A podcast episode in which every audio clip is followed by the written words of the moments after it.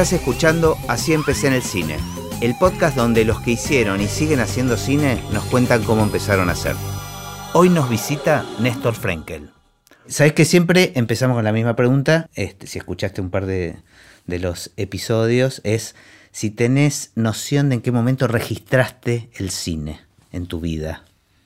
Eh, relativa, no sé si es como un momento, ese momento no sé si lo tengo, un poco de la televisión y, no sé, recuerdo a Fantasía, esa película de Disney ahí en el cine Los Ángeles, ¿no? En Calle Corrientes, eso me acuerdo.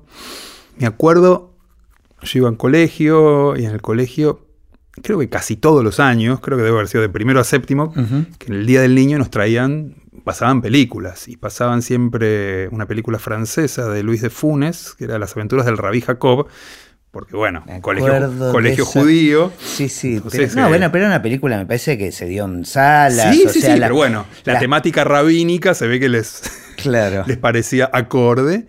Y al mismo tiempo, ahí sí creo que tengo como un momento iniciático, porque daban una- un documental Ajá. que se llamaba Los intrépidos y sus máquinas voladoras. Era sobre pioneros de la aviación, todo material de archivo, y recuerdo eso como de- del humor involuntario en un documental. Y bueno, creo que eso de alguna manera me terminó rebotando a lo que terminé haciendo muchos años después. Pero la- e- es- ese documental era con humor, digamos, o sea... sí, sí, sí, sí, era ah, muy gracioso. Parecía como una película de Chaplin, Ajá. pero era un documental. O sea, imágenes en blanco y negro de tipos que se la pegaban con, con Intentando esos- intentando volar. Sí, sí, sí, sí, sí. Ah, qué los, loco. los intrépidos y sus máquinas voladoras. Y después, bueno, un poco más grande, ya mi, mi papá me llevaba llevándome a ver eh, las de Monty Python de ese momento, como ahí agarrar algo de- del humor así absurdo, psicodélico, que me, me partió la cabeza realmente. Así como Ujú. Me abrió el un mundo ahí de, de un La vida de Brian. eh, Sí, esa- ahí ya era un poquito más grande. Sí. Antes, este, de Holy Grail, era de los Caballeros de la Mesa Cuadrada. Esa, sí, sí, sí. Esa creo que la tengo como, como que eh, mi- me llegó mi viejo y como que se me, me- me fracturó el cerebro, la- se me hizo la grieta. Este, esos son creo que los primeros recuerdos de- del No, cine. me mata que trajiste esto de, de, Jacob. Eh, Porque era una saga, ¿no? Porque había, no eran las aventuras de Rabbi Jacob, no eran varias. Puede ser, puede ser. Este, Luis pero, claro, Luis de Funes. Luis de tenía Funes varias. era como, era como un Olmedo de ese Claro, momento, era como un- claro. ¿no? Estaba Pierre Richard, que era un poquito más refinado, y este era más popular. Claro. Y hacía muchas, la pata de la pechuga era otra, pero sí, puede ser que las aventuras de Ray Jacob haya tenido su segunda y su tercera parte, pero... Claro. este, y la daban mucho ahí en el, el colegio Wolfson de Belgrano. Mira. Este, Y la daban en Super 8. eh, en- yo no creo que era más, ¿eh? Ah, Porque- ¿sí? Sí, sí, porque era para, en el salón de actos para toda la escuela, así que Ah, y si no eran proyectaban. 35, eran 16. Mira. Eran unas proyecciones potentes. ¿Y en qué momento empezó a aparecer el, el cine como una opción de vida o de estudio o de... Este, digamos, ¿cómo siguió tu formación después de la secundaria? No, mi formación fue totalmente ecléctica y Pará, vamos a aclarar para Sí. los que este, nos escuchan que nosotros nos conocíamos de la infancia, Sí. preadolescencia, qué sé yo, Sí. y después desconectamos a, eso de los, no sé, 13, 14 años y nos reencontramos de casualidad en el mundo del cine Tal cual. muchos años más tarde. Muchos años más tarde. Así que es una buena oportunidad para mí para informarme fue ¿Qué fue? ¿Qué, fue? ¿Qué pasó en esos años? Este, no, así, yo, yo fue, como te decía, mi formación fue ecléctica y diletante, digamos, no, no, nunca estudié, Ajá. no estudiaba cosas, me interesaba por cosas y en ninguna profundizaba, digamos, me interesaba la actuación, me interesaba la escritura, me interesó en un momento la, la música o la, hice algo de radio, todas cosas que me interesaban, jugaba con las cosas y en nada me encontraba a mí mismo ahí, esto soy yo, esto quiero yo, o acá estoy yo. Y tampoco en nada profundizaba. Y tampoco estudié cine, pero en un momento, como salida laboral, más que nada, juntando algunos conocimientos, algunas inquietudes y algunas amistades, empecé a trabajar en sonido. Sonido más que nada para publicidad, empecé a trabajar sonido directo. Y que eras como un, como un ayudante, como Sí, en- entras- empe- empecé, en- entré en una, en una empresa de sonido, Symphony se llamaba en ese momento. Ajá, sí, en sí. los 90. Claro, trabajaba mucho en publicidad, era Mucho Fine Silver. este, Exactamente, Fine sí. Silver y Melillo Sí. eran los socios y yo entré ahí por un contacto asistente, tomaba, sea microfonista, después ya me daban el nágara en su momento y ya me largaban solo para hacer algunas publicidades. Al mismo tiempo me empecé yo a equipar por mi lado y a hacer cosas con amigos, cortos o... Pero te empezó a interesar, digamos, algo te pasó con eso, con ese mundo del sonido. Sí, con el sonido me interesaba, en algún punto sabía que no era no iba a fondo, yo no me sentía que mi crecimiento iba a ser hacia ser un técnico este, eficiente, sino que me interesaba estar ahí, me gustaba mucho el rodaje, me gustaba ver trabajar a los directores, ser microfonista me gustaba mucho ese momento donde todos se iban y quedaban los actores y yo, ¿no? Delante de la cámara no había nadie más, pues ya estaba el costadito, ¿no? Claro. Que no se me vea, pero digamos como que estaba vibrando ese momento de, la toma. Es como un puesto intermedio, ¿no? Entre el off, entre los que están detrás de cámara y los que están delante de cámara. es tierra de nadie. Exactamente, estás ahí en ese lugar y, pero bueno, muy cerca de eso, de lo que se está filmando. Y bueno, y ahí empecé un poco a, en paralelo, eso, como te decía, equiparme yo y a trabajar con amigos, algún corto, algunos proyectos más independientes. Eso me llevó a la postproducción. ¿Pero siempre desde el sonido? Sí, empecé. empecé sí. Digo, cuando decís con amigos, en cortos. Eh, Era sonido. Bien. Pero bueno, yo como te decía, yo digo, tenía mis inquietudes y bueno, y la propia naturaleza, digamos, de, mi trabajo, de mi inquietud de mis, de mis ganas y de mi no saber bien qué, bueno, me recuperé ciertas cosas de actuación o de escritura o de ideas de música. Bueno, empecé a, a reincorporar esas cosas que tenía sueltas y eso me fue llevando a dirigir. Empecé jugando con con un amigo, con los muñequitos de, Francia 98, los ah, muñequitos de Coca-Cola. Ese fue, fue lo primero que hiciste como director. Claro. Que era un stop motion o. Sí, una, una, una cosa, una cosa, claro. Eh, más que, más que animación lo llamamos películas actuadas por muñecos. Porque ah, los movíamos, los tirábamos, hacíamos cosas, pero bueno, filmábamos muñecos. Y ahí hicimos una serie de cortos. Este, en Super 8, blanco y negro, con muñeco gallardo. Y bueno, fue muy divertido, fue el proceso, fue éramos dos amigos jugando en casa con muñequitos y de golpe los mostramos y estar en una sala llena con gente que se reía, toda una sala, bueno, fue muy... ¿Y, y, cómo llegaste a ese estreno, digamos? En... Ese estreno fue muy gracioso. Yo ahí ya estaba trabajando en el sonido de Silvia Prieto. Silvia Prieto, la segunda película de Martin Rechman. Yo había hecho el directo y, y, estaba empezando a intentar hacer una parte de la postproducción. Bueno, Estábamos en eso y el productor era Hernán Musalupi. Primer película que producía o segunda, estaba terminando la escuela él. Y Martín le dice, mostrale, mostrale, teníamos un corto terminado. Ese corto lo habían hecho con recursos propios, digamos. Absoluto, con nada. Sí, sí. Este, y le dice, mostrale, mostrale Hernán esto. Le muestro, se ríe mucho y me dice, yo ahora en vacaciones de invierno, esto era Alianza, ¿no? Año 2000, se hace en el Cine Cosmos, gratis, un festival de cine argentino, y lo programo yo. ¿Cuántos tenés de estos? Ocho, le dije. Era una saga. Sí, habíamos filmado una idea para seis, siete, no sabíamos bien porque usábamos las mismas tomas para, le cambiábamos la, la voz porque no movían la boca, así claro, que con la misma toma podíamos hacer distintas, distintos diálogos. Habíamos filmado varios, habíamos terminado uno y yo le dije que teníamos ocho.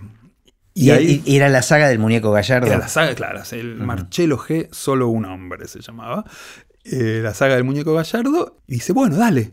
El festival dura ocho días, programamos uno por día y después el último día los, todos los cortos juntos. bueno, los empezamos a terminar medio corriendo, los terminamos ese mismo día a la, mañana o a la mediodía y llegábamos a la noche con, el, con los Betacam calientes ahí recién sacaditos del horno. Y bueno, y ahí esto, él ponían un corto antes de cada largo de trasnoche, que eran como el público más afín. Y bueno, tuvieron muy buena repercusión. Era como ver la serie eh, este, en, el cine, digamos.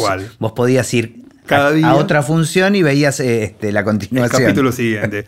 y después el último día era una función de los ocho cortos con algunas cositas más. Eh, y ahí, se, bueno, fue como un boom, fue un mini boom y fue muy, muy gratificante, muy divertido toda la, épica de eso, de, mentir que teníamos los cortos hechos, hacerlos al último momento, que se den toda una semana y el último día estalló el cine y la gente se reía mucho, bueno, fue súper estimulante. Y ahí mismo este, decidimos hacer como una, una más que fue Plata Segura. Ya fue una también con los mismos jugadores, o sea, agregamos un protagonista nuevo. Ya fue una película de 40 minutos, ya una cosa Ajá, más, más como- ambiciosa. Como un mediometraje, como digamos. un mediometraje ya digital, en colores, ya otra estética. Y de nuevo con fondos propios también, siempre Sí, bancándolo. O sí, sea, es- sí. era casi como un hobby. Era un hobby, era un hobby a contraturno, digamos. Trabajábamos cada uno y Claro. nos encontrábamos 6, 7 de la tarde, un par de horas, 2, 3 horas, a ver qué podíamos hacer, o el fin de semana, una tarde, era así, el hobby. Y eso, bueno, fue, más, fue un proceso más largo, tardamos como un año y medio, fue como más, más ambicioso, más largo, más agotador, pero también fue muy divertido todo lo que pasó, salvo que, bueno, que tuve un juicio ahí. este, Ah, me acuerdo por un jugador que habías puesto un nombre y se Sí. sintió ofendido, que- Ofendido. pero que no hubo ninguna in- mala intención aparte, ¿no? Fue como de carambola este, haber tocado alguna fibra incómoda para alguien. ¿Terminó bien eso? ¿Cómo terminó? Terminó, sí, eh, que sí, tuve un allanamiento. un allanamiento. Allanamiento de morada. No, no encontraron más que muñequitos y Claro. unas postales que decía. Este, Eh, Pero eso, pero- ¿Y eso se llegó a estrenar? ¿Qué pasó con eso?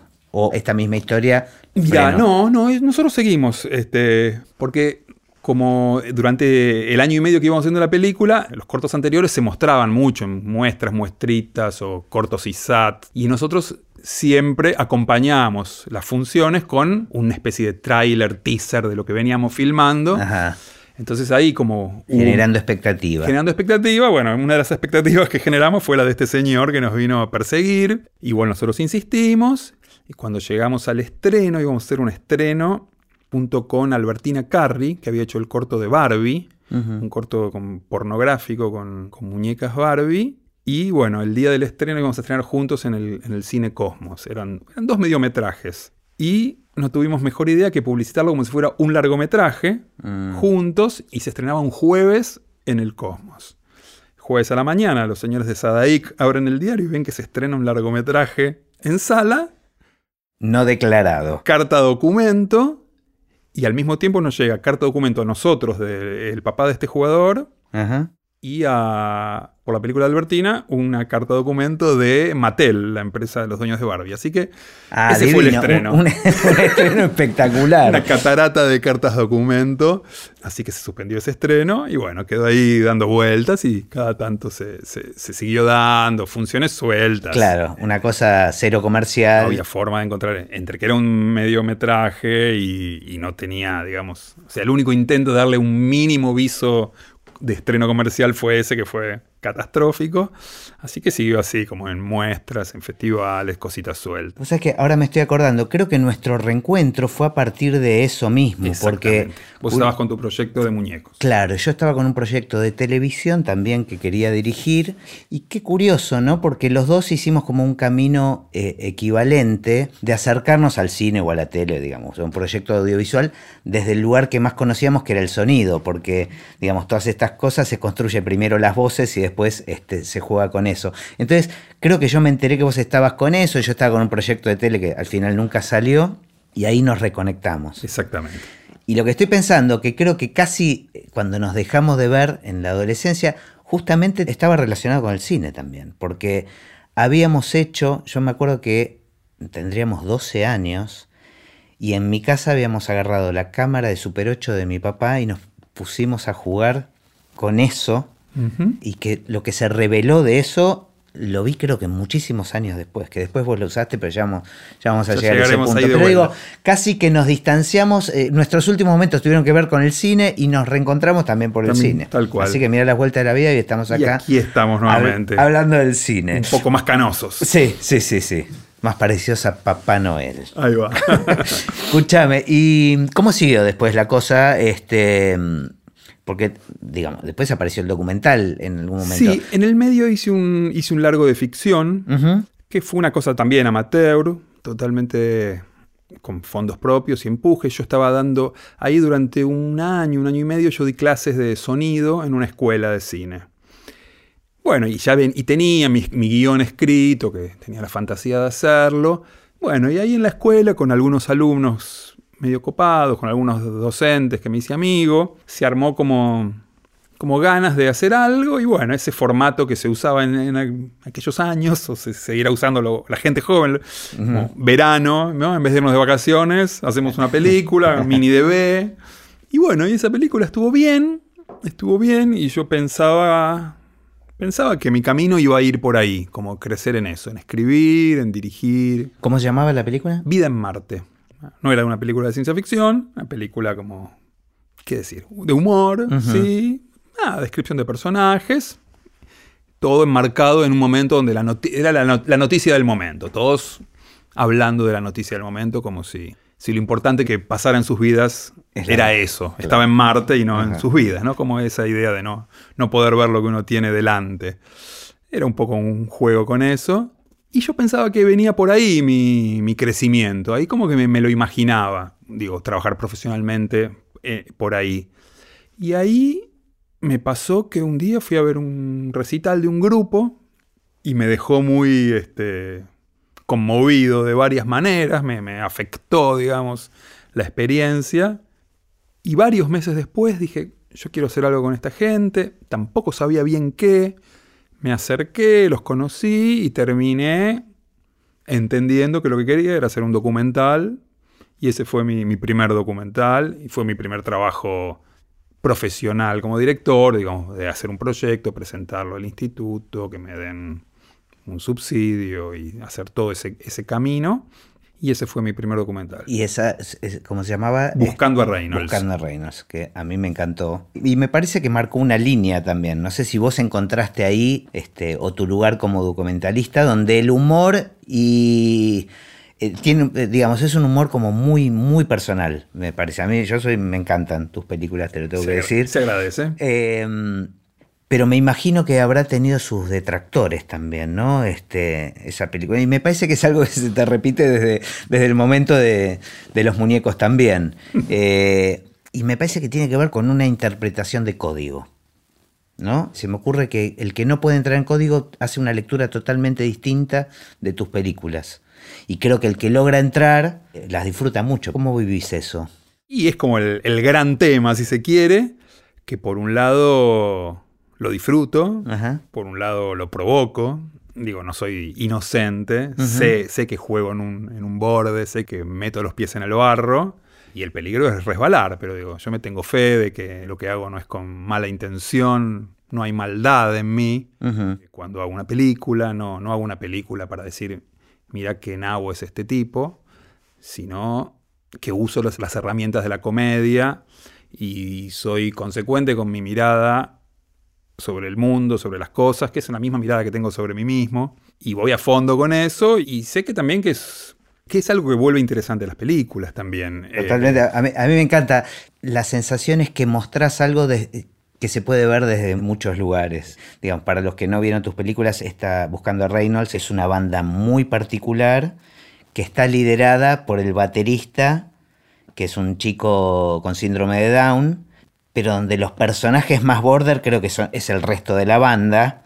O sea, o a mí me dio esa sensación y que son muy particulares, digamos, ¿no? O sea, tiene un disco eh, sin disco, ¿cómo, cómo era la historia? La historia, esa sí, es, creo que es una, una de sus grandes obras, si no la, más interesante. Es como un disco vacío, un disco sin disco. Era la tapa y adentro no había nada. Tenía un cartel que decía este disco se acaba de desmaterializar, pero bueno, es como el, el, el todo y la nada, ¿no? Una obra conceptual no sé, potente, filosófica, ¿no? No, no es lo musical, me parece que no está en lo musical su, poder, sino en, provocar una, reflexión en el otro y, en todo el tiempo que, que, te hacen dudar, ¿no? Vos mismo decís, están liderados por, eh, por el baterista con síndrome de Down y es relativo. Ellos dicen que están liderados, pero no sé hasta qué punto están liderados, o es una manera más de posicionarse, una manera más de provocar, una manera más de romper ciertos códigos.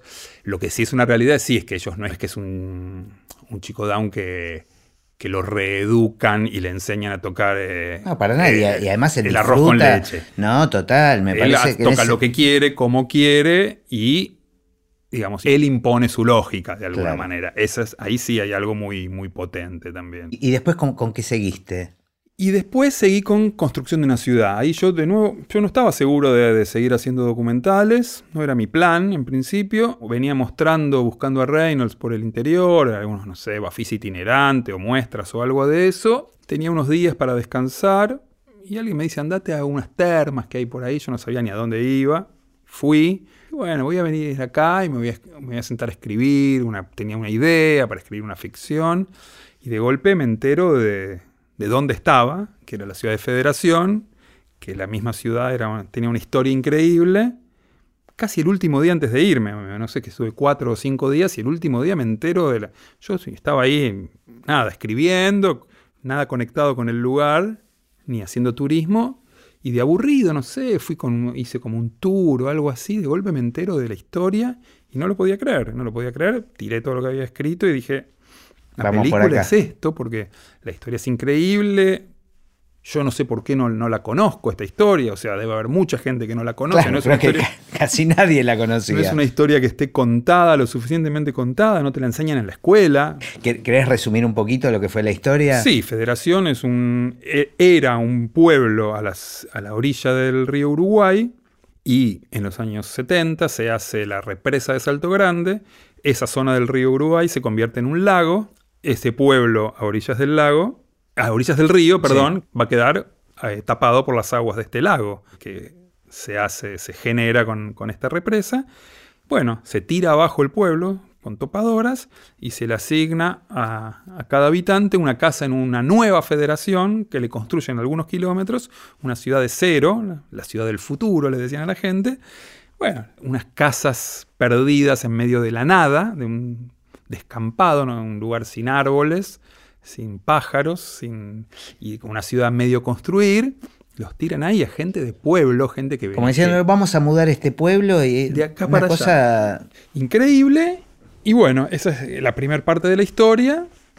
La gente sobrevive a eso como puede, todos mucha necesidad de contarlo, y, y, lo que sucede también es que 20 años después, el agua también, pero esta vez el agua subterránea, empieza a emerger. Y se descubre que tiene poderes curativos o algo así, y se arma un centro turístico termal. Es eh, como las tres etapas de la vida de esta gente, ¿no? Vieja ciudad, nueva ciudad y la nueva, nueva ciudad turística. Así que bueno, una historia increíble con posibilidades también visuales increíbles, con la gente que había pasado toda esta experiencia viva y con mucha necesidad de contarlo. Así que bueno, estaba todo ahí para hacer un documental y yo creo que ahí empecé a encontrar realmente, en Buscando a Reynolds había encontrado, empezado a encontrar algunas cosas, algunos elementos de trabajo, pero ahí creo que lo plasmé más y ahí como que definí ya más un, una ética, si se quiere, una, línea. una línea de trabajo. Ahí encontraste también alguno de los personajes que después sirvió para alguna otra película. Exactamente. Este, que, esa, esa nos reconectó justamente con el material de archivo porque era amateur. Claro, dentro de en Federación no había, no había material de archivo en Archivo General de la Nación, no había nada, entonces tuve que empezar a recorrer este, las casas, a ver quién había filmado el final de la vieja ciudad, los primeros años de la nueva ciudad, todo eso que era muy potente visualmente, que lo quería conseguir. Así que bueno, me iban diciendo, había uno que filmaba, había otro que filmaba, yo iba recogiendo los super 8 de la gente que tenía tirados, perdidos por ahí, y me dicen, pero en Concordia, 50 kilómetros, hay un señor que hizo una película, con títulos, con música, y que la proyectó y todo. Bueno, lo fui a ver y resultó ser eh, Jorge Mario, tiene una pequeña participación en la película sobre Federación, pero era un personaje que excedía absolutamente. sin, ningún tipo de desperdicio. Así que fue el protagonista del documental siguiente, tal cual. Claro, en ese documental es donde vos rescataste, tiene como dos partes, ¿no? Primero lo que le pasaba a la gente con las primeras cámaras Super 8 y por eso nos reconectamos que me pediste el material que habíamos filmado, que está en parte, quedó en, tu película con vos como actor. Eh, sí, se me ve ahí un momento, hay un plano mío. Este, claro, tal cual. Eh, ahí eso, empecé para contar la historia de este hombre y, darle una dimensión. Yo decía, bueno, es él representa como era el modelo del cineasta amateur y el cineasta sin formación académica. El tipo que agarró una cámara porque le interesaba el cine y empezó a filmar y aprendió a hacer películas jugando y filmando. Sí, sí, más allá de este, de este personaje, a mí me parecía que era re interesante lo que le pasaba a la gente en los 70s, este, con, con las primeras cámaras, tanto al que filmaba como al que estaba frente a una cámara, porque digamos, hoy es lo más natural del mundo, pero la gente tenía reacciones muy particulares. La verdad que es un, eh, un documental que recomiendo mucho para estudiantes de cine para entender lo que significaba la presencia de una cámara cuando eso era algo realmente excepcional. Y sí, era la, era la primera vez. O sea, el cine ya existía hace mucho tiempo, pero el cine era la, la industria, no eran las grandes cámaras de los grandes estudios, algo costosísimo, pero fue por, en ahí en esa época, en los 60, 70, cuando se pu- populariza el, el formato Super 8, es la primera vez que sí, que la gente común, que se podía dar ese lujo, ese gusto, podía filmarse. Entonces sí, era una cosa única, Sí. una cosa excepcional, eso, que, que exista la posibilidad del registro de imágenes en movimiento, era como, bueno, empezó una era, una historia. Y bueno, ahí entendí que había también algo, para, algo interesante para contar, y bueno, es el prólogo de, de- de De- la película, de este personaje, que bueno, sí, son unos 10, 15 minutos, y ahí dije, y yo, digo, quería también recuperar, encontré un rollo de mi familia, un rollo que una vez un amigo de mi papá había filmado un día y le había dejado ahí, que nunca lo habíamos visto. Y, dije, y me acordé de, bueno, de vos y de ese día que jugábamos con la cámara. Y dije, voy por eso. Claro. Bueno, después vos me diste un montón de cosas de, De la- tu familia, sí, que sí, también sí, varias quedaron. Estás vos, tus hermanos, mamá, tu papá, están todos. ahí en la Todos mis abuelos. Ah, Están un hasta mis abuelos. Es verdad, un picnic era de tus abuelos. Bueno, tu mujer, ¿no? Tu, Sí, porque también. justo mi mujer estaba cumpliendo 40 años en ese momento y yo había recuperado las películas de Super 8 de su familia para rescatar. Justo, fue como una cosa, una cosa mágica. Así que me, me- convertí en parte de la historia de, esa película. Pero realmente me pareció increíble y la segunda parte, que es sobre este personaje, un poco se repitió lo de buscar, buscando a Reynolds, sentí con este personaje, donde, por un lado, el personaje lo puedes mirar desde muchos lugares, pero sin duda tiene algo muy genial, muy genial el personaje, porque por la cantidad de cosas que hace y... Pero por otro lado lo mirás y decís, es, es- Border, ¿no? O sea, y eso es algo que se fue, como que se fue repitiendo. Me parece que son personajes que a vos te interesan particularmente. Sí, a mí me, me- me interesa como, no sé, el, el hecho de vivir, tener un cuerpo, existir en el mundo y tener una vida, es una cosa rara si uno se la pone a mirar. ¿Y qué hacemos con eso? Hay infinitas posibilidades. Entonces cada uno con, este hecho extraño de existir construye mundos. Vos construiste esto, ¿no? Estoy acá rodeado de micrófonos, instrumentos. Bueno, a vos se te dio por esto. Cada uno inventa un universo, una forma de, de existir. Y bueno, algunos son muy particulares, digamos. El que, el que crea un mundo que es muy particular y vive ahí adentro. Y resulta como interesante de mirar, interesante de compartir, resulta, me resulta cinematográfico y me hace reflexionar sobre eso, sobre la, la experiencia de estar vivos. Entonces, bueno, llamémoslo border, llamémoslo de eso, habitar tal- un planeta tal, único. Tal vez ¿no? no es muy justo este Border en, en relación a qué, ¿no? O Claro, sea, también. este, pero me parece que son personajes que permiten esta mirada polémica, donde vos decís, bueno, pero los est- ¿nos estamos riendo de él o estamos aprendiendo algo o estamos simplemente describiendo su particularidad?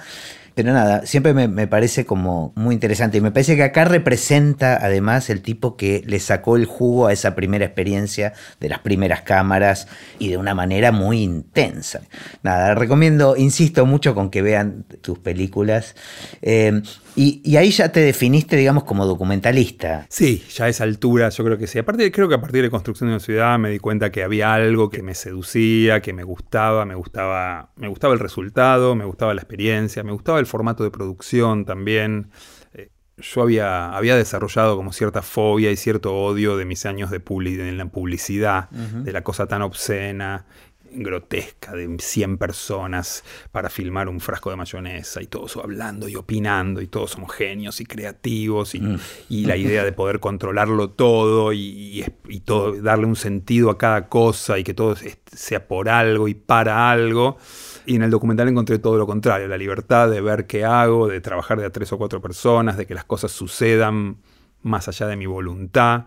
Sí, hay una, hay una mirada, hay una idea, hay una intención en cada cosa, pero es medio posterior, es como un juego con la realidad, un, un ida y vuelta con la vida, no, no una idea de, de- del control absoluto de yo soy tan genial que, que voy a, a- diseñarlo todo y a controlarlo todo para hacer eso que yo quiero. Mm. Me gusta mucho más, este, y me es más afín a mí también, es mi manera de, de estar en el mundo también, digo, yo si voy a filmar un- una, no sé, me imagino la situación de estar en una calle filmando, si me imagino la calle cortada y 50 personas y camiones y, y yo arriba de, un, de una silla alta con un megáfono gritando, no me siento cómodo. En un rincón con un amigo y una cámara, eh, Y esperando a ver qué esperando sucede. a ver qué pasa en el mundo y ver qué puedo rescatar de eso, me siento más a gusto yo. Eso es algo que me, me pasó cuando hice ese- ese largo, en, ese largo de ficción, Vida en Marte, que bueno, era una película muy chiquita, pero bueno, tratábamos de armar como toda la, mecánica del cine, ¿no? Así se hace una película. Pero había un personaje que era un perro.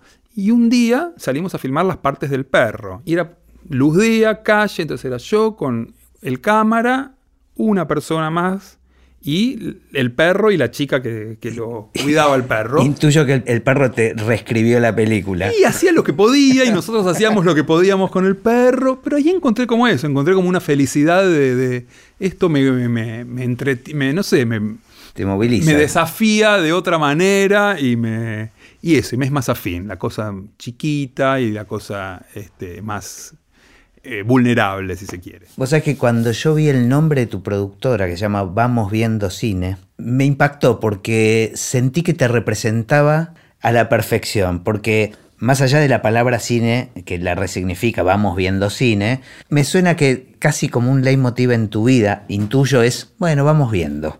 Tal cual. Y, y me parece que el documental tiene, y la forma en que vos tenés de, de encarar tiene que ver con eso, ¿no? Con un vamos viendo. Y sí, y sí, vamos viendo qué pasa, vamos viendo. Pensamos, eh, planeamos, ideamos, este, imaginamos y deseamos cosas, pero, Pero- vamos viendo. Lo Claro. vamos viendo. Y en general, la, la realidad te devuelve cosas que distintas y muchas veces, o casi siempre, que te superan, ¿no? que son mejores de lo que eso que imaginaste. Claro. Pero bueno, sí es importante, digo, no es cualquier cosa, digo, si uno solo vamos viendo no alcanza, porque si no uno filmaría toda la vida, todo el tiempo, todo el mundo, y, y no, hay que, mir- hay que saber qué uno quiere mirar, cuándo cortar y demás, pero, pero sí, sí, vamos viendo. Vamos Está bien, pero son cosas que fuiste aprendiendo, digamos. cual. O sea, la planificación para después darle un lugar, y que me parece que en tu cine es eso, es fundamental, ¿no? La planificación para después darle lugar a, a que suceda lo que suceda y que, y que desde ahí empuje, ¿no? Sí, tal cual, tal cual. Yo, yo cada vez más aprendí a eso, a, sobre todo cuando yo trabajo, bueno, más que nada trabajo con personas, más que nada retrato seres humanos y, y esta cosa de como de jugar de visitante y llegar y hacer el menor ruido posible y dejar que, que venga, ¿no? que lo otro se exprese ante la cámara, como primera, como primera propuesta, ¿no? Como lo primero que hago es nada. Ni, ni, te, ni doy una indicación, ni hago una pregunta, ni digo acción, no hago nada, prendo la cámara. Yo llego a un lugar, está la persona y prendo la cámara a ver ¿Qué pasa? qué empieza a pasar. Y a partir de eso, sí, después sí, se- bueno, mejor sentate ahí, pongamos una luz, eh, te hago una pregunta, hablame de esto. Sí, pero lo primero es, es ver qué pasa. Y me parece que, que encuadra dentro de este vamos viendo algo que, que se va encadenando, que me parece que dentro de una película vas encontrando la, siguiente, ¿no? ¿Esto se te repitió siempre también? No siempre, pero más o menos. Sí, también no, a veces no es eh, eh, en la película, pero ponerle, qué sé yo, es con el hecho de salir al mundo, a mostrar, como pasó con, bueno, con Buscando Reinos, encontré a Federación por estar de- viajando por el interior en ese modo también. Quizás si estoy de vacaciones con mi familia, estoy en otro, en otro modo y no, no conecto tanto. Sí me pasó después mostrando amateur, en Tandil me crucé a René Laván. Y ese, ese es un, ese es distinto, digamos, ¿no? En algún punto, Sí, este, sí. porque me parece que estás mostrando a un prócer directamente. tal cual, tal cual. Es como que no tiene dobles lecturas No, mucho menos, no, es mucho más sutil. y menos humor, tal vez. Claro, el humor es más el humor de él. Sí, tiene algunos Tiene algunos eh, toques, eh, tiene una, como unos gags de, unos llamados equivocados, tiene algunas cositas de humor, pero sí, más que nada es un, es un retrato elegante de un señor elegante. Sí, sí, sí, es el quizás el que tiene un tono un poco más distinto, a conciencia también, porque, porque también es eso, es lo que es lo que me trae el otro, ¿viste? Tampoco yo mato por un chiste, ni, ni, ni tengo que hacer un humor sí o sí es lo que va pasando.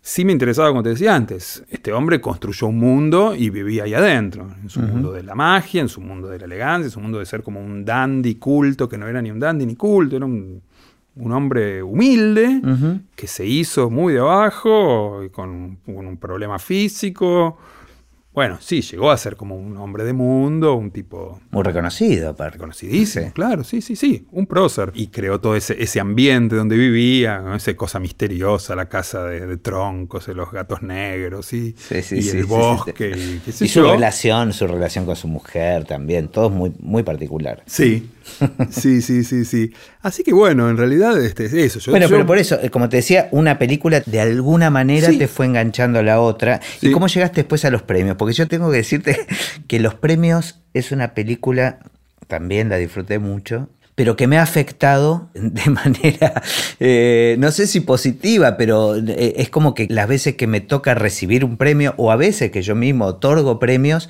no puedo dejar de mirarlo de otra manera. O sea, la, verdad que me parece que ahí pescaste un universo que, bueno, hay varios universos ahí, ¿no? También están todos los que arman cosas alrededor, todo lo que se arma alrededor de una entrega de premios, lo que le pasa a la gente cuando recibe un premio. ¿Y cómo llegaste a esa peli? Por Jorge Mario. Claro, ahí volví unos pasos atrás porque, porque eso, me había quedado eso pendiente en Jorge Mario. El bueno, en un momento habla de sus premios. En Amateur, en la película de él, bueno, él habla de sus premios de la época del Super 8, la peña del Super 8, el festival que organizaban y demás. Pero bueno, después me había contado esto de que, de que había ganado unos premios por su programa de radio ya en la actualidad. Y él solo me contó cómo era este universo de los premios. Me dijo, no, porque el que me dijo de estos premios era uno que había ganado y era un programa que solo dice la hora y la, y la temperatura, el pronóstico del tiempo y gana premios. ¿Cómo puede ser? Yo dije, entonces yo dije, no, yo también tengo que ganar. Y bueno, y ahí me explicó esta, esta mecánica de, bueno, de que son premios para, donde la gente se anota, se autopostula y bueno, uno termina comprando la, la entrada para la, para la noche de premiación y, ahí, es, ahí es donde el juego cierra, digamos. Bueno, yo creo que en ese caso tu mirada ya es, más específica, digamos, no es tan neutra. Es casi una denuncia, digamos, tu peli en algún punto. Bueno, algunos lo vieron como, como un policial, digamos. La, película está un poco contada como con una música medio de un investigador. Este, la denuncia es más que evidente y tampoco se hace tan explícito. Eh, nadie está siendo estafado. Y no le están robando el premio a nadie, nadie se va a quejar porque no ganó ese premio, porque si no te anotaste. Eh, no, no, eh, en ese sentido es.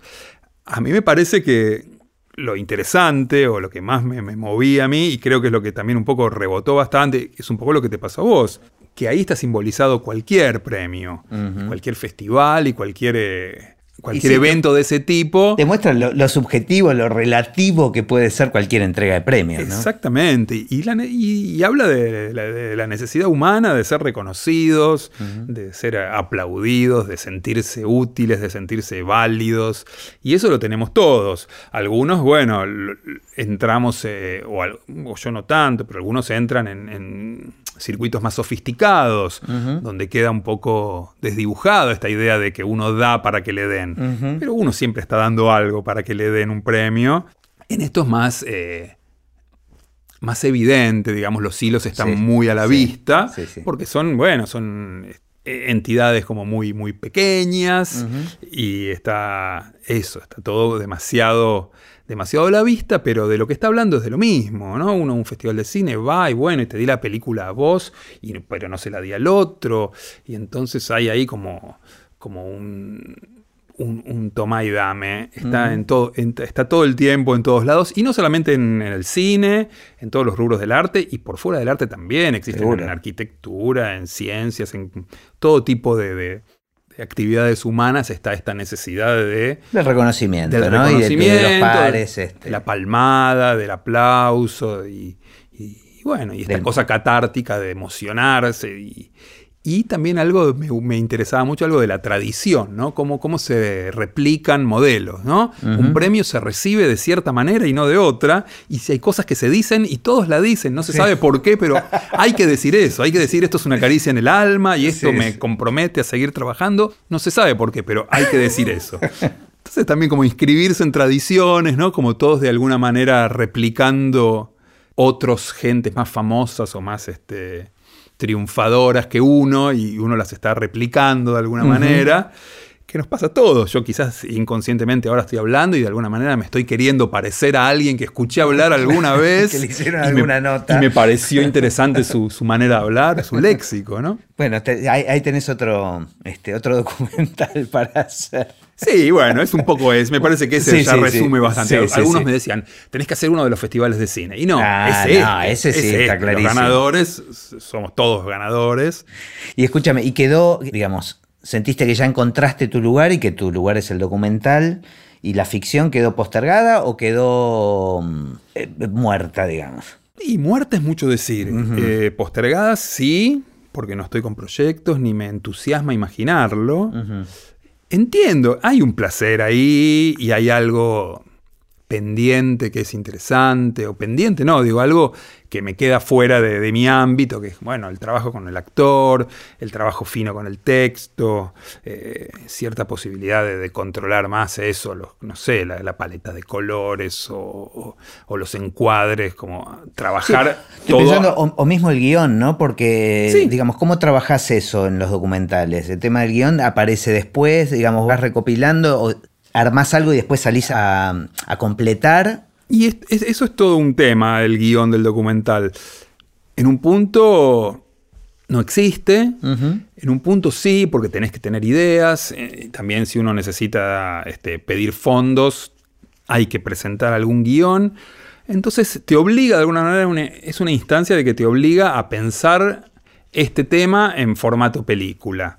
Después podés respetarlo o no, podés cumplir esa expectativa o no, pero es una instancia que está buena. Yo primero renegaba un poco, decía, ¿para qué tengo que hacer esto si al final yo lo que quiero es salir a filmar y después en el montaje Armar un guion. arma- armar el guion, que ese es el verdadero guion del- de, un, de un documental. Pero te obliga a pensarlo en forma de película y, ese, y, y te, te terminan quedando ideas, o sea, decantan cosas que están bien. Entonces sí, hay un primer guion, yo de las cosas que he escrito, algunas, algunos documentales me quedaron muy parecidos al, a aquel guion y otros no. Obviamente que el guion no tiene eh, líneas de diálogo, ¿no? Por supuesto. Pero, Pero sí una estructura. Pero sí una estructura, sí una progresión, sí una idea de escenas. Bueno, hay algo que sí, digo, yo, si voy a, a alguien le digo vamos a filmar a tu casa y a otro le digo vamos a filmar a una plaza o vamos a filmar a una peluquería o vamos a filmar a un recital, bueno, eso ya es una idea de guion. Quiero generar una escena donde pongo un personaje en un, en un lugar y en una situación, bueno, y voy a intentar que ahí pase algo que refiere a algo que a mí me interesa contar de esa persona o mirar de esa persona. Eso es un guion, ¿no? Claro. De un documental. Ahora, en una película como, como la de los premios, ¿los premios se llama? Los ganadores. Ah, los ganadores, los ganadores. Digamos, recopilaste todo el material, ya sabías claramente lo que buscabas, ibas buscando, me imagino, información este, de lugares y de, de más premios y te ibas interconectando. Y después del montaje, ¿tuviste que ir a, por más material? Eh, sí, mira, eh, en general, salvo las películas que, que las filmo de viaje, en general yo trato de ir haciendo, filmando y editando casi en paralelo, no hago una instancia de el rodaje y después el montaje. Voy filmando y voy editando. Y ahí sí, es como que, bueno, uno va ahí encontrando este, las, las potencias del material y decir, bueno, esto que yo me imaginé que era el comienzo de la película, quizás es el final, o quizás es el, el segundo acto, por decirlo de alguna manera. Entonces tengo que encontrarle un prólogo a esto, tengo que encontrarle un primer, este personaje, no lo. No sé, me interesa un personaje, lo voy, lo contacto, lo conecto, llego hasta cierto punto con este personaje, no va en la película, o sí va, o va al comienzo, o va al final, digo, eso es como ya todo un trabajo de, de, jugar con las partes. Y ahí eso es el guion de la película, ¿no? Ese es el guion también. Y de, cada entrevista, de cada charla, bueno, ¿qué va a decir y qué no va a decir? Vos esto seguramente estamos, que estamos grabando lo vas a editar. Y bueno, vos vas a terminar guionando, más allá de que las, cosas las dije yo, pero bueno, eh, le vas a dar más importancia a una cosa o no, vas a decir esto que es muy largo, prefiero que no esté. ¿no? Yo filmo una persona y, no sé, se puede tropezar tres veces durante la película. Se tropieza y se cae, tres veces. Bueno, yo tengo tres películas posibles. Una película donde el señor nunca se cae, el señor camina. Tengo otra película donde se cayó. Tengo otra película donde tengo un tipo que se cae y se cae y se cae. Y es otro, es otro personaje, es otra película. Y bueno, ese, ahí, ahí, guioné y ahí eh, construí un personaje. Vos sabés que a todos les pregunto, eh, eh, cuando me acuerdo. A veces me olvido de las preguntas que tengo, que, hacer. Eh, pero en general les pido este, alguna anécdota que, recuerden. Eh, en tu caso es particular, porque creo que las mejores anécdotas relacionadas con el cine las vemos en la pantalla. Pero ¿tenés alguna que te acuerdes en particular que vale la pena compartir? Ay, ay, ay, ay, ay. Creo que un poco es eso, digamos, como que lo que llamamos la anécdota, es como el, suceso extraordinario que te sucede y un poco lo, trato de compartir. Lo que me pasa a veces es que no es que no sé ni qué quiere decir eso que pasó, ¿no? Claro. Los ganadores. Viene un señor a cámara, se planta delante de la cámara y se queda dos minutos mirándome fijo a cámara. Te lo cuento y no, no sé qué quiere decir eso, pero tiene una potencia, son esas cosas únicas que, que yo necesito, me parece que, necesito compartirlas, que quedan en la película, que les trato de encontrar un lugar porque, porque de eso se trata un poco, ¿no? De, salir al mundo con una cámara y, que pasen cosas. Qué sé yo, como anécdota y quizás la historia de, del papá de Cuchu Cambiazo con el allanamiento. es, tremendo. aparte, en, tus inicios, en tu primer, en película. No había, no había eso, cartas documentos. María Romilda Cervini de Cubría firmaba la orden de allanamiento de mi casa. Yo no podía creer. ¿Y qué se llevaron? Muñequitos se llevaban. Claro, todo porque vos hiciste el chiste sobre. Eh, el personaje era el Cucho Cambiazo. Porque, claro, porque no. Yo había hecho. Eh, los muñequitos eran de Francia 98. Ahí no estaba el Cuchu. Pero un día queríamos comprar un muñeco para que haya otro personaje. Entonces estaba el. Compramos un Ken. Y el Ken que encontramos era el Ken Doctor. Y el Ken Doctor venía con el paciente. Y el paciente era un rubiecito así de flequillito con carita de Barbie. Y dijimos, este es el Cucho Cambiazo. Porque sí. Porque además, además era un nombre simpático para... Tal cual, era muy gracioso. Y, y porque sí, y lo pusimos ahí, le cortamos la cabeza, lo pusimos en un cuerpito de jugador y quedaba divino. Era fotografiado bien, era un lindo personaje. Y por una estupidez así, por haber comprado ese muñeco ese día y haber dicho no, no quería estar asociado al personaje de la película, el Cucho Cambiazo. O sea, en definitiva fue. Ni siquiera era, era, el padre. Era el ah, el padre. Eso era, lo peor. él no sé si se enteró, él creo que ya vivía en Europa, pero este, ¿a dónde te pueden llevar una sucesión de eventos desafortunados, o afortunados, la verdad, afortunados, porque todo terminó. Pero no, no, progresó eso, digamos, no es que, o sea, simplemente no querían que tenga difusión esa película. claro, no querían. no es que te embargaron la casa, no, ni mucho no, menos. No, no, no, no, no. Era un juicio por marcas, marcas y patentes pero nosotros no usábamos el nombre completo de Cuchu Cambiazo, el personaje se llamaba Cuchu, entonces no ah, había delito, no había delito posible. Claro. Pero por ser un delito penal, esto marcas y patentes, en la etapa de instrucción, cuando se buscan las pruebas, una de las potestades que tiene la jueza Servini de Cubría es allanarle la, productora, porque en mi casa era la productora, había en un festival de cine decía dirección de la productora, nunca más, de ahí más, nunca más mandé mi dirección a ningún catálogo de nada por las dudas, este, pero habían sacado de un catálogo la dirección de mi casa. Así que fue increíble, increíble, Néstor, ¿y cómo ves el futuro del cine? El futuro del cine, bueno, por un lado el consumo, cambió eso, no, no, me, no me quita el sueño, no me parece dramático que bueno, que la tecnología haya llevado a que se consuma más en hogares que en salas. Me gusta la experiencia de la sala, me gusta la situación de mover el cuerpo, ir a un lugar, el ritual, juntarse con otra gente y compartir ese momento, me parece que es, le da algo mágico, que está bueno. Pero bueno. ¿Vos crees que se va a perder eso? No, se va, me parece que se va convirtiendo por un lado en algo mucho más pequeño y por otro lado la respuesta que da la industria a eso es la espectacularidad. ¿no? Las películas son gigantes, eh, eh, largas, no sé por qué todas las películas duran tres horas, ¿no?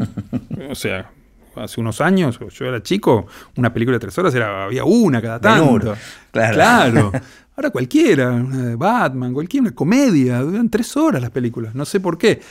Digo, la, respuesta que da la industria para sacar a la gente de la, de la comodidad de la casa es la espectacularidad, que, bueno, aporta algo, pero creo que es bastante pobre también. Y tal vez, claro, se pierden otras cosas. Se pierden otras cosas. Y también veo como eh, la respuesta del cine independiente o el cine de arte. Qué sé yo, yo ya la, lo veo como demasiado departamentizado, demasiado que todo el mundo es demasiado autoconsciente de lo que hace y de, que estar vendiendo algo, ¿cierto? Tiene como un trasfondo de, conciencia social o de perversión, digamos, como está todo muy organizado y ya se sabe muy bien qué es lo que funciona y qué es lo que no.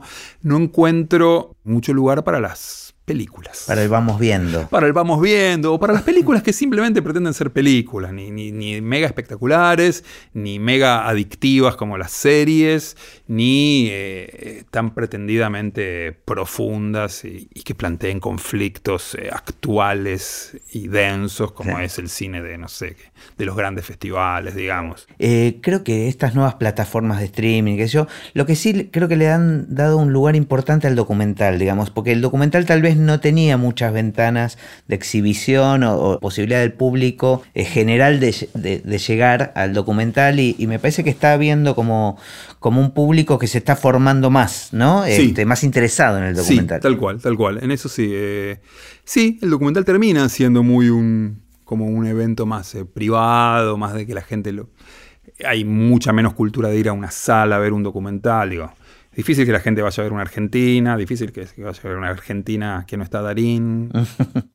y mucho más difícil eh, un documental, digamos. Y sí, en las plataformas de streaming, y sí, hay como una revalorización, hay como un auge en ese sentido de documentales de todo tipo. Algunos más interesantes, otros no tanto, pero a mí me interesa mucho el hecho de, documentar la vida y que estén pasando cosas hay mucho documental de archivo, que no es, no es un trabajo que me desagrade. Mucho documental de gente contando cosas que a mí me aburre un poco. Pero hay algo que es muy potente del documental, que es la relación que uno como, como público estableces con ese material. Vos sabés que eso es real. Entonces ahí todo el tiempo hay, hay una capa más de sentido de todo, ¿no? No estás viendo un actor, no estás, nadie está diciendo un texto aprendido, y eso te da una, relación con el material, con lo que estás viendo, que es más, no sé, muy vital y tiene como otras características que lo vuelven interesante. Y sí, y es verdad que eso, que, Netflix y todas estas, estas plataformas están de alguna manera haciendo que mucha más gente se pueda conectar con, con ese tipo de materiales. Bueno, gracias por la visita, placer. Por favor, por y que, favor. Y que sigan, que sigan esos documentales que, me encantan. Bueno, ahí vamos, ahí vamos con el próximo. Te invito ahora pronto que te vengas a ver el nuevo. El, nuevo es sobre Papá Noel. Papá Noel, sí. Todo el año es Navidad, se llama. Es este sobre, sí, sobre la gente que trabaja de de Papá Noel. Encarnar el mito. ¿Este apareció en relación a algún.? Este, no. este lo buscaste. No, no lo. Bueno, uno busca, es difícil, ¿no? uno como está buscando todo el tiempo inconscientemente. No, este fue. Un, me llegó un mail. Ajá. Me llegó un mail de un señor que decía que soy el verdadero Papá Noel. Y buscaba trabajo, ¿no? Entonces entendí, ahí como dije, ah, este hombre busca trabajo. Por un lado, esto es un trabajo y su, manera de buscarlo es apelar a la fantasía. Y ahí dije, esto es algo, porque no, el, algo tan concreto y tan... Pero que buscaba trabajo, o sea, ¿te llegó el mail a vos porque el tipo quería que lo filmes o...? No, no, no, no. Un spam, el hombre mandaba toda la... Tendría su lista de spam. Buscaba trabajo, de cual, no sé, para un shopping, para lo que sea. Buscaba trabajo, pero... Te llegó. Sí, pero se proponía como el verdadero Papá Noel. No, no es que puedo hacer de Papá Noel. Soy el verdadero Papá Noel, busco trabajo. Y dije, bueno, ahí eh, me parece que todo ese, ritual de la Navidad este, está muy, muy basado en esas dos cosas, ¿no? En la fantasía más pura y en el negocio, el trabajo, el comercio. Y bueno, empecé a imaginar eso, estos hombres que, que trabajan de eso, cómo serán, qué harán los otros meses del año ¿Cómo serán estas? ¿Tendrán barba todo el año? Está bueno, porque al final terminamos la charla este, haciendo casi un teaser, un, un, un, un tráiler de, de, tu próxima película, así que me parece que le estoy encontrando la vuelta comercial a, a este está. podcast. Ahora, ahora vamos a hablar de dinero. ok. Este, bueno, no, tiene que quedar esta parte, ¿eh? si no, no hay plata. Lo dejamos, lo dejamos. Bueno, genial, gracias. La verdad que a vos. placer. A vos, a vos, igualmente, un placer.